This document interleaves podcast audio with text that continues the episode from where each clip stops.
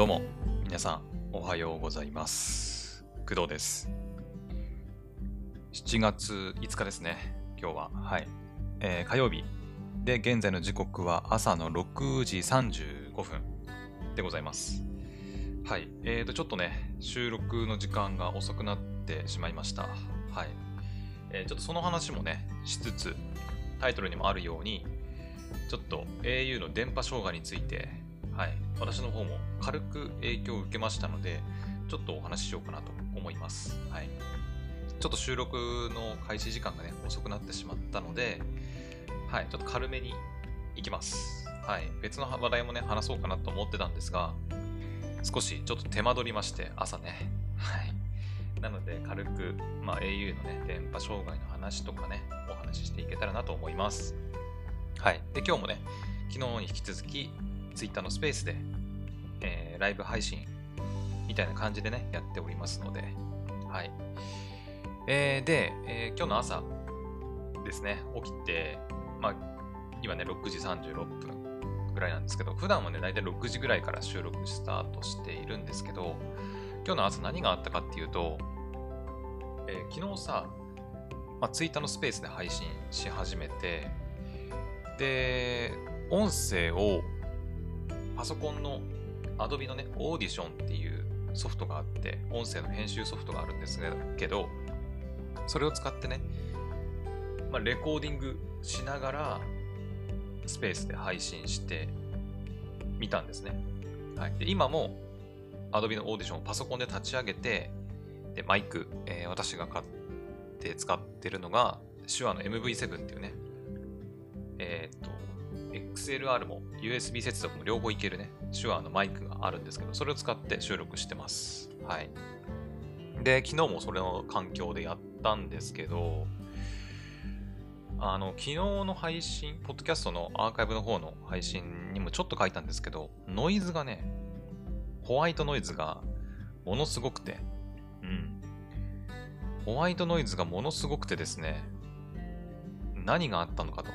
自分でもよくわかんなくて、うん。こんなにもホワイトノイズ乗るもんかっていうぐらい、あのー乗りまして、久々にね、ちゃんと Adobe Audition で収録というか、うん手話の MV7 で喋って収録っていうのをやったので、なんかミスったんかなと思って、うん。で、昨日の配信はもうしょうがない。もう終わっちゃったもんはしょうがないから、まあ、軽くね、ノイズ、ホワイトノイズ乗った状態のまま、まあ、BGM があるからそこまで気にならないかなとも思うんだけど、うん、でもやっぱ自分の音声だけで聞くとね、結構ノイズ乗ってるなって気がしたんですよね。うん。昔の音声聞いてみると結構クリアに撮れてるんだけど、うん、昔の私がね、どうやってあんなに綺麗な音にしてたのかがもう全然わからないんだよね。で、今日の朝ね、その起きて、そのホワイトノイズの除去の方法をね、いろいろ探ってたんだけど、かけてるエフェクトについては、まあ、前回じゃないや、昔、まあ、1年くらい前の私が使ってた、使ってたものと何にも変わりないんだけど、全く同じようにね、エフェクトかけて、ノイズ除去してみたんですけど、なんかむしろね、ホワイトノイズでかくなるっていう うん、ことになっちゃって、あれ？みたいな。おかしくね？みたいな。うん。なんだろう？よくわかんないんだよね。うん。で、それで今日朝ね、起きて、いや、こうでもない、ああでもないっていうのを、こう、Adobe Audition の、まあ、何？機能というか、エフェクトと格闘してて、ちょっとね、はい、収録が遅くなってしまいました。はい。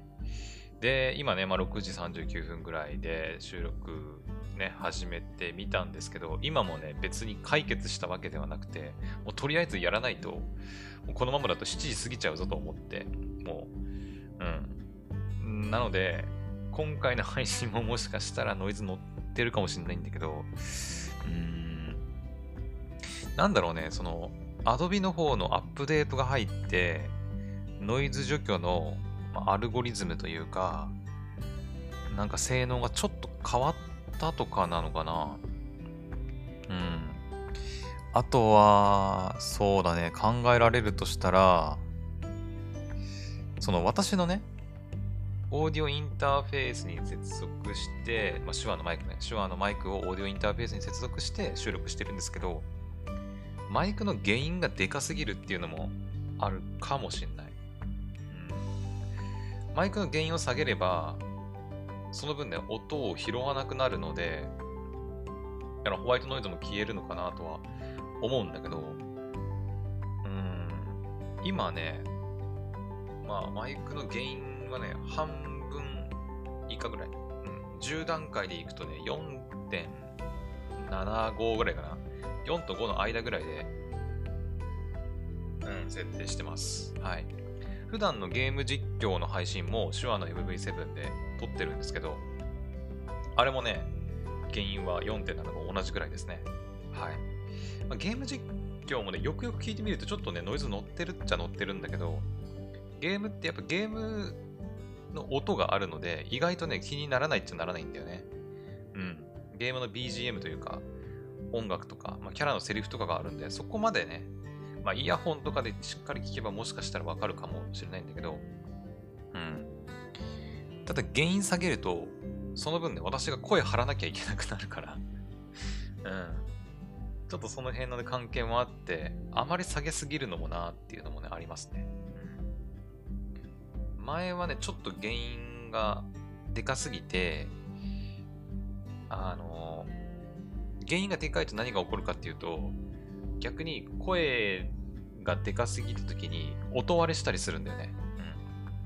ちょっと前のね、ヘブン・バーンズ・レッドの配信の時とかで、あの、私のね、声がね、結構音割れしてんだよね。で、それを YouTube だったかな ?YouTube の視聴者さんに、あの、めちゃくちゃ音割れしてて聞きづらいですよっていう風にあの指摘していただいて、あの、直したんですよ。原因を少し下げたっていう感じかな。その時はね、原因6ぐらいやってない。6、7までいってない。6ぐらいかな、確か。でやってて、で、今の原因の4.75ぐらいに、うん、10段階中の4.75ぐらいに下げて、撮ってます。はい。で、まあ、ちょうどよくね、ゲーム実況では、まあ、配信できてるんで、ずっとそれでやってたんですけど、うん、で、今ね、ポッドキャストの収録もちょっと昨日から Adobe Audition と手話の MV7 を使って、まあ、収録してみたんだけど、ホワイトノイズが乗ると。うん。なんだろうね。昔とやり方何も変わっ、まあやり方変わってないというか、変わってるとすればだから、原因、マイクのオーディオインターフェースの原因がちょっともしかしたら昔の方がね、低いかも。うん、もっと低いかも。どれぐらいでやってたかな？ちょっと覚えてないんだよね、だからね。どっかにメモしてあればよかったんだけど、どっかに書いてないかな、なんかいろいろその辺のことね、メモってあったとは思うんだけどね。どっかに。うん。違ったかななんかそれ、いろいろね、あのー、メモってあるんですよ。確か。ただね、どこにメモってあったか全然覚えてないの。うん。一応昔はね、台本書いたりしながら配信してたのもしてたのもあって、うん。いろいろね、ノート的に、ノートみたいな感じでね、まあ、メモったりしてたんですけど、どこにその辺のことが書いてあるのかね、わかんなくなっちゃってて うん。原因までは書いてなかったかな。でもね、明らかに昔の方がね、やっぱね、音質いいなって感じるんだけど、なんだろうね。ラウドネス。ラウドネスについてはなんかメモ見つけたな、今。ラウドネス。ラウドネスじゃないんだよね。ラウドネスは、えー、なんていうの？最終的なボリュームというか、まあ、ボリュームって捉えていいと思うんだけど、うーん、ラウドネスは一応ちょっとメモってあるのでも原因は書いてないな。うん。ですね。一応ね、ラジオ制作メモって書いてあってね、なんかいろいろ書いてあるんだけど、ラウドネスは違うな。原因かな。原因をもっと絞って、で、最終的に、ラウドネスを上げるっていう風にした方がいいのかなうん。もしかしたらね。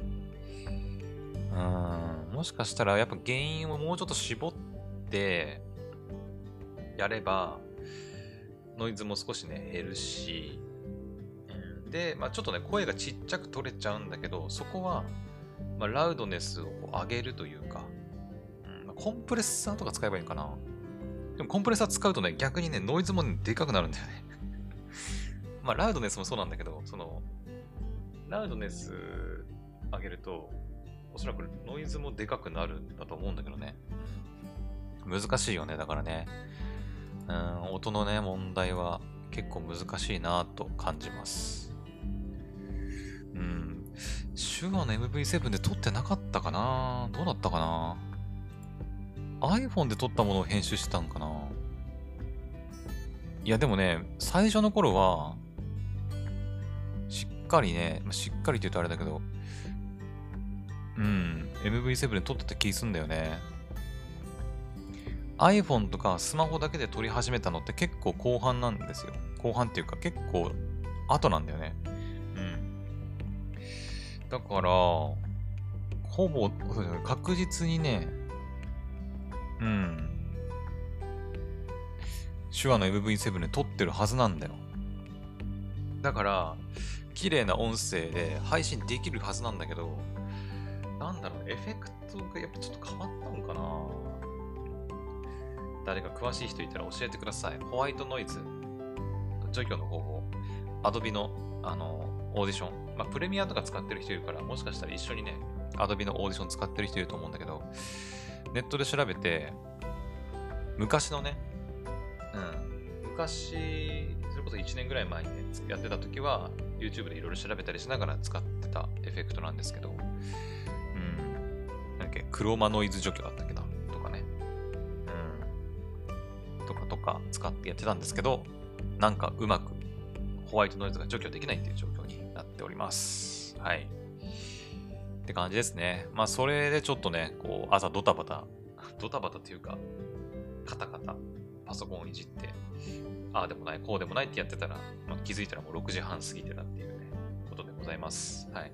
普段はま6時ぐらいからやりますんで、まあ、今日がちょっと、まあ、たまにそういうこともありますんで、はい。うん。たまにね、あのまあ、YouTube の動画見てて遅くなったとかね、まあ、ありますんで、6時ってのは目安ね、目安。うん。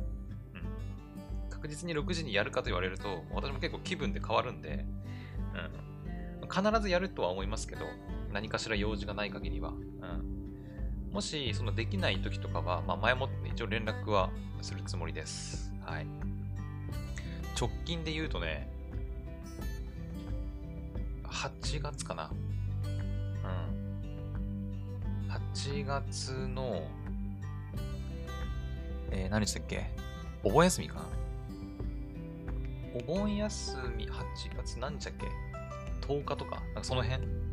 ありますよね、お盆休み。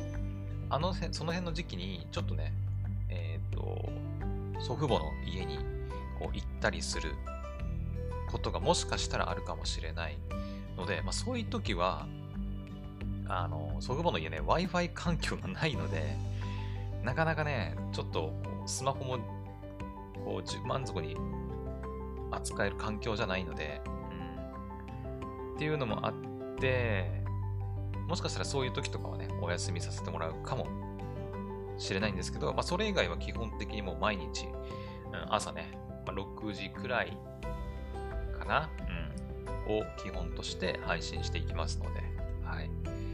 まあ、朝ね、皆さん忙しいとは思うんだけど、私はね、お仕事がちょっと午後に始まるお仕事してますので、結構朝はね、結構余裕がある。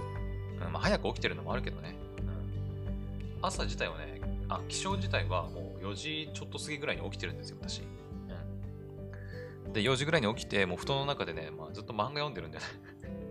漫画読んでて、あ、もうすぐ5時になるなっていう段階で、やっとベッドから降りるという感じです。で、そこから、まあまあなんか、朝の体操をしたりとか、で、今日のクドラジ何喋ろうかなっていうのを考えたり、まあ、YouTube でね、溜まってる動画見たりとか、はい、して、そうするとまあ大体6時ぐらいになるかなっていう感じです。はい。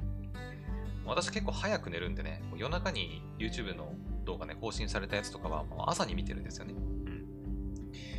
なので、まあ大体6時くらいからね、配信になるかなと思います。はい。というわけで、まあちょっとだいぶね、あのメインの au の電波障害の話が、あの、に入るまでちょっと長くなっちゃったんですけど、えっ、ー、と、au の電波障害どうだったみんな？うん。ね。先週の何曜日だ？土曜日？金曜日だったかな？あ、土曜日だったっけ？あれ？ね、ありましたよね。電波障害。うん。なんかテレビとかでもね、ニュースになってて、電波障害自体は金曜日くらいから始まったんかな？私の家では、あの、私自身は影響は受けてないんですけど、私はね、楽天モバイルを使っていて、楽天回線がつながってますので、まあ、うん、回線、au の電波障害の影響は受けてないんですけど、ただまあ楽天も、あれですよね。あ今完全に移行したんかな？どうだったっけ？あの楽天モバイルってさ、楽天回線がつながらない場合は、パートナー回線エリアって言って、確か au の回線につながるようになってると思うんですけど、うん。ただ今もう回線カバー率90何パーセントとかだから、楽天の回線のね。だからあんまりこう au 回線使うことないと思うんだけど、まあ、ただね、楽天回線はね、カバーはされてるけど、とにかく遅いし、繋がりにくいっていうね、あの、うん、ことがね、あるんで、結構建物に入るとすぐ繋がらなくなるとかね、うん、あったりします。はい。まあ、そんな au の電波障害があったわけですけど、で、私の家では、私以外の、えー、母親とか、妹とかがね、えー、au 回線使ってます。うん。妹は普通に au を契約してて、で、クドラジでも何回か喋ったんですけど、私のね、母親がね、えー、ポボを契約しています。前はね、au を契約して使ってたんですけど、ちょっとね、あまり使いこなせていないのに、毎月毎月高いね、電話料金を払っていたのを私が見かねて、うん、見かねて、さすがにそれだけ払って全然使ってないのはもったいなさすぎるだろうっていうことで、もうあの、ポボに乗り換えさせました。はい。うん、で、えー、っと、今年の4月ぐらいかな確かね。くらいからポボに乗り換えてずっと使ってるんですけど、うん。ほぼね、あの、毎月、えお、でん、ん通信容量はね、払ってないですね、ほとんど。うん。だから毎月 0, 0円じゃないんだけど、私の母親結構電話するんで、うん。あの、ポボのね、かけ放題だったかな？毎月の1300円だか1500円ぐらいだったかは払ってるんですけど、あの、トッピング？あの、いわゆるその、通信、インターネット使うためのね、何ギガとかあると思うんだけど、ギガはね、全然使ってないんで、一切トッピングしてないみたい。あのね、トッピングしなくても、ちょっとは使えるんだよね、ポポってね。うん。だからそれでなんとかなるとかって言って、ね、全然トッピングせずに、毎月のそのかけ、電話かけ放題の料金だけ払って、もう毎月使ってますね、うちの母親は。うん。まあまあまあ、だからね、うちは母親と妹がね、au の回線使ってて、はい、先週の土曜日かな影響が出始めたらしいですね。ネットで調べたところ、なんかその電波障害自体はなんか、夜中土曜日の朝、朝というか午前何時とかになんか起きたみたいなことね、書いてあったんだよね、確か。うん、うちが影響を受けたのはね、土曜日の夕方くらいだったと思うんだけど、うん。なんだっけな。そう。私はね、その回線、楽天回線なんで全然知らなかったんだけど、なんかさ、母親と妹が買い物に行ってたんだっけな？確かね。買い物に行ってて、で、帰ってきて、帰ってきてから、えっ、ー、と、私に言ったんだよね。二人が。うん。なんか、とある人に電話をかけようとしたんだって。最初に妹だったかな？妹がね、電話をかけようとしたんだって。ちょっと用用があって。うん、外でね。うん。出先で電話をかけようとしたんだけど、そしたら、なんか、電話が繋がりませんみたいな。かけられませんだったかななんか、ような、なんか、メッセージが音声で流れてきて、電話かけられないんだよ、みたいな。で、妹は自分で電話かけられないから、母親にお願いしたんだって。母親にお願いして電話かけてみてくれるって。うん。で、お願いしたんだけど、母親も電話が繋がらない。かけられませんみたいなメッセージが流れてきて、結局二人も、二人ともね、あのまあ au 回線だから、ポポはね、その au の中でも格安のプランっていうだけで使ってる回線は au 回線なんで、うん。で、母親もかけられないと。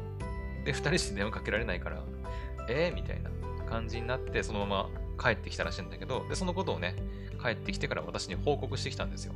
うん。で、私もそれ聞いて、え、なんでかけられないの？みたいな。で、二人が言うには、なんかね、とあるその、おばさんだったかな？なんか、私、私詳しく知らないんだけど、なんかとあるおばさんに、妹が用事があって電話かけようとしたらしいんだけど、で、二人して、その、おばさんにね、電話をかけたら、あの、電話が繋がらなかったと。で、しかもその後、その、4G の回線に繋がらなくなって、県外になるんだけど、みたいな、うん、ことを言ってきたんですよ、私にね。だから、なんか二人は、あの、そのおばさんに電話をかけたせいで、あの、何かウイルスかなんかに感染しちゃって、それでもうあのスマホが電波、なんか 4G 回線に繋がらなくなっちゃうみたいなことになったんじゃないかみたいな感じで、焦ってね、私に伝えてきたんですよ。そう。で、私がね、え、そんなことある？みたいな。うん。そんな、まあ、見知らぬおばさんってわけではないらしいんだけど、うん。一応なんかその、実際にリアルで会った人なのかな？うん。で、用事があって電話をかけたらしいんだけど、そんなおばさんに電話かけたくらいで、電話にかけてウイルスにかかることなん、電話かけてね、ウイルスにかかることなんてあるみたいな。うん。まあ、実際かかってないしね。うん。実際かかってないんだけど、電話をかけてすぐぐらいに繋がりません。そしてしかも 4G 回線繋がりません。みたいな。県外ですみたいな感じになったもんだから、二人はね、焦って、え、これ、おばさんに電話かけたから、なんかウイルスに感染して電波障害になったみたいな。電波障害じゃない、県外になっちゃったんじゃないみたいなことでね、焦ってね、私に伝えてきたんだけど、いやいやいやいやって感じで、うん、ちょっと待てよと。そんなことあるみたいなね、うん、思って、で、私がね、あの、ちょうど飯食ってる時間だったんだけど、うん、夕飯食ってる時に、そんなことある？と思って、ネットでね、あの、調べました。うん。いや、それってさ、電波障害かなんかじゃねえの？みたいな。まあ、よくその、ね、NTT もあったんだっけ ?NTT とかさ、まあソフトバンクとか、もうたまにありますよね。うん。そういうなんか、キャリアの電波障害。うん、あるんで、まあそういう電波障害的なやつじゃなやつじゃないの？みたいな。あ、そうだ。その前に最初で再起動させたんだよ。そう。たまにありありますよね。なんかね、その、端末の不具合でさ、県外になっちゃうみたいなことたまにあるんだけど、とりあえずそういう時は、まあ、一旦再起動かけるっていうのが、まあ、まあ、ベストなんですけど、うん。で、再起動かけさせて、二人ともね。なんだけど、治らないって言って。再起動してもダメみたいな。もうダメかもしれないって。ウイルスに感染したかもしれないみたいなこと言い出して、えー、みたいな。マジで？みたいな。うん。そんなことある？と思って、いやいや、電波障害やろうと思って調べたら、もうね、まさに、うん、au、電波障害、あ、違う、県外だから電波障害とか調べたら、もう、パーンみたいな感じで、Yahoo ニュースとか出てきて、なんか、なんなんだっけな、その夜か、その日のもう朝、あ、違う、土曜日の朝っていうのが、まあ、夜中か、夜中ぐらいに、au の電波障害が発生してて、朝起きたら au のユーザーの人たちが、えっ、ー、と、なんだっけ、スマホが圏外になって電波が繋がらない状況になってて、もう au のサポートセンターに電話の問い合わせがぐわー来てるみたいな、うん、ことがネットニュースになってて ホラーみたいな、やっぱりみたいなね、うん。まあそんなようなことがね、ネットニュースに書いてあって、うん、やっぱ au の電波障害や、みたいな。さすがに、誰かに電話かけたくらいで、ウイルスには感染せんやろと思ってね。うん。まあ、まさに正解でした。はい。うん。まあ、というわけでね、うちは母親と妹がね、まあ、なんか、誰かに電話をかけようとして、かけられなくて、で、なんか焦ってね、ウイルスに感染したんじゃねえかみたいな話になりましたけど、まあ、結局ね、au の電波障害で、うん。まあ、電波が電話がかけられないとか、ね、ま 4G 回線につながらないっていうことだったみたいです。はい。今どうなんだろう？もう復旧してんのかな？どうなんだろう？ちょっと調べてみようか。てか、いまいちね、あの、私もね、原因よくわかってないんだけど、結局 au の電波障害ってあれ何が原因だったの？あれ。えー、っと、au。あ、違う違う違う違う。au の電波障害。えー、原因か。うん。設備故障に伴う VOLT 交換源トラフィックの、えー、よくわかんねえや。うん。最初、その、えっ、ー、とね、私の家はですね、まあ、私が住んでるところ以外にも、その家族、他のところ、ちょっと離れたところにね、住んでる人もいるんだけど、で、もしかしてこの近辺だけなのかなと思って。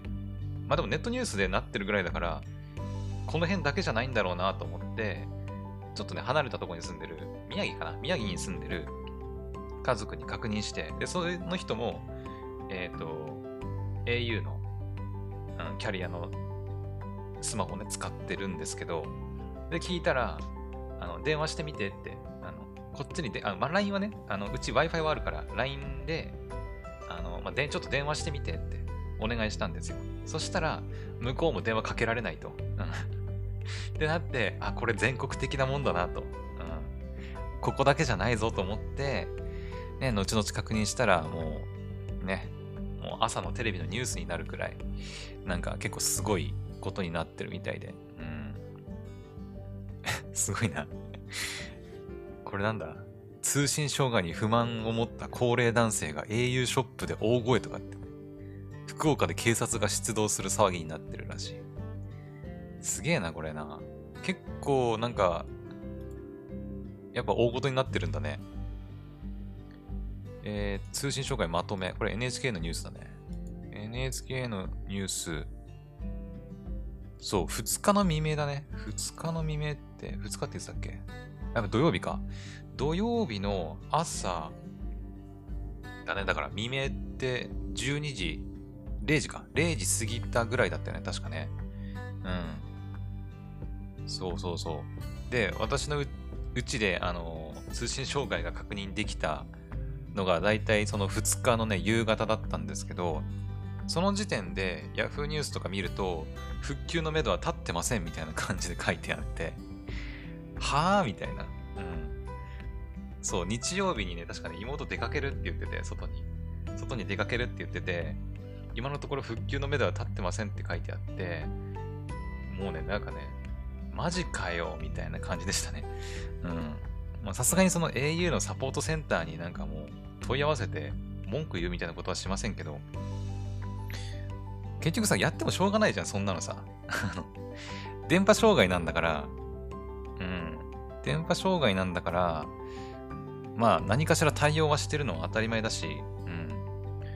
それに対してわざわざさ、あの、なんだ、au のサポートセンターに電話して繋がらないんだけど、ああだこうだ文句言ったってさ、うん。あの、ね逆に復旧に時間かかるんじゃねえかなと思うんだけど、そりゃ、KDDI だって、ね、復旧に向かってね、頑張ってるのは当たり前だから、わざわざね、問い合わせるほどでもないと思うんだけど、まあ、そういうの分かんない人からすると、やっぱりなんかを、ね、問い合わせて、ね、繋がんねえんだけど、みたいなさ、こともあるんだろうね。うん。で、全面的な復旧っていうのはまだなってないっぽいけど、えー、っと、でも、4日の午後4時時点で全国でほぼ回復したと発表しているみたいだね。うん。全面的な復旧の判断は5日の夕方。今日か。だね。7月5日だから、そうだね。5日、今日の夕方ぐらいには、もうほぼ全面復旧するらしいね。はい。まあ良かったのか悪かったのかは分かりませんけど、で、結局何だったんだろうね。すごいね。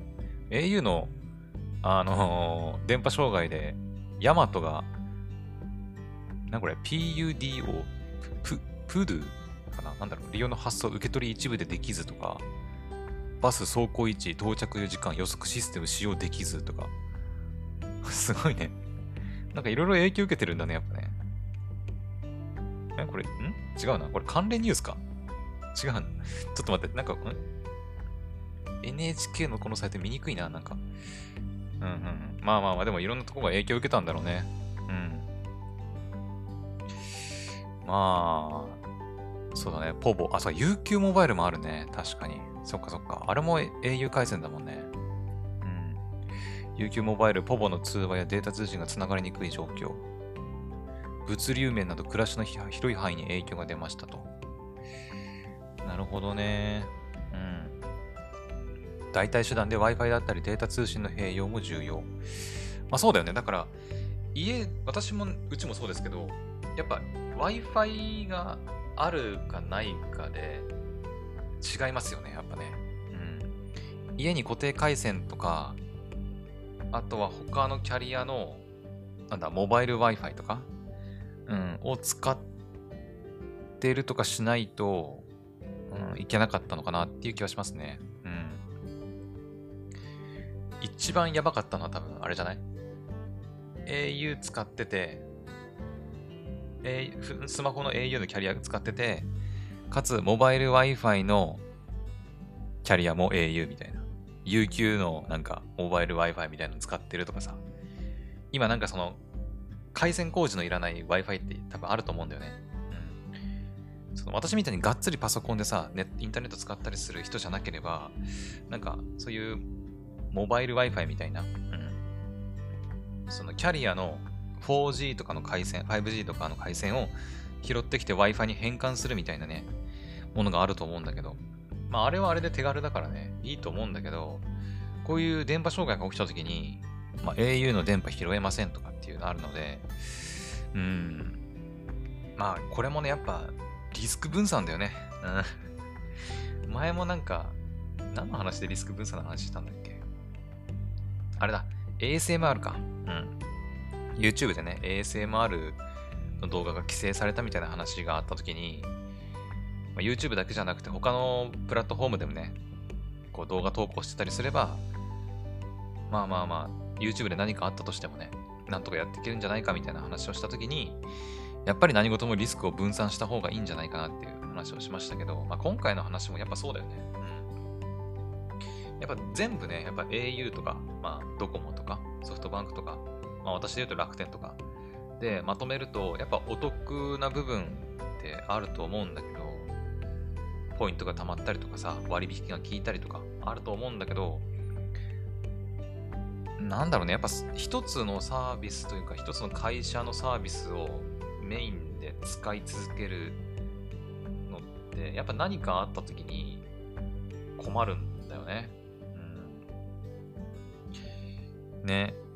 だから今回の au で言うと、スマホの au を、ま使うのはいいんだけど、そのスマホが電波障害で使えなくなった時に、えっ、ー、と、まあ、モバイル Wi-Fi の au を使ってると、それも繋がらない可能性が出てくるので、やっぱり他のキャリアでも、その、電波拾ってこれるモバイル Wi-Fi を使うとか、あとは、まあ、固定回線のインターネットを引いておくとか、うん。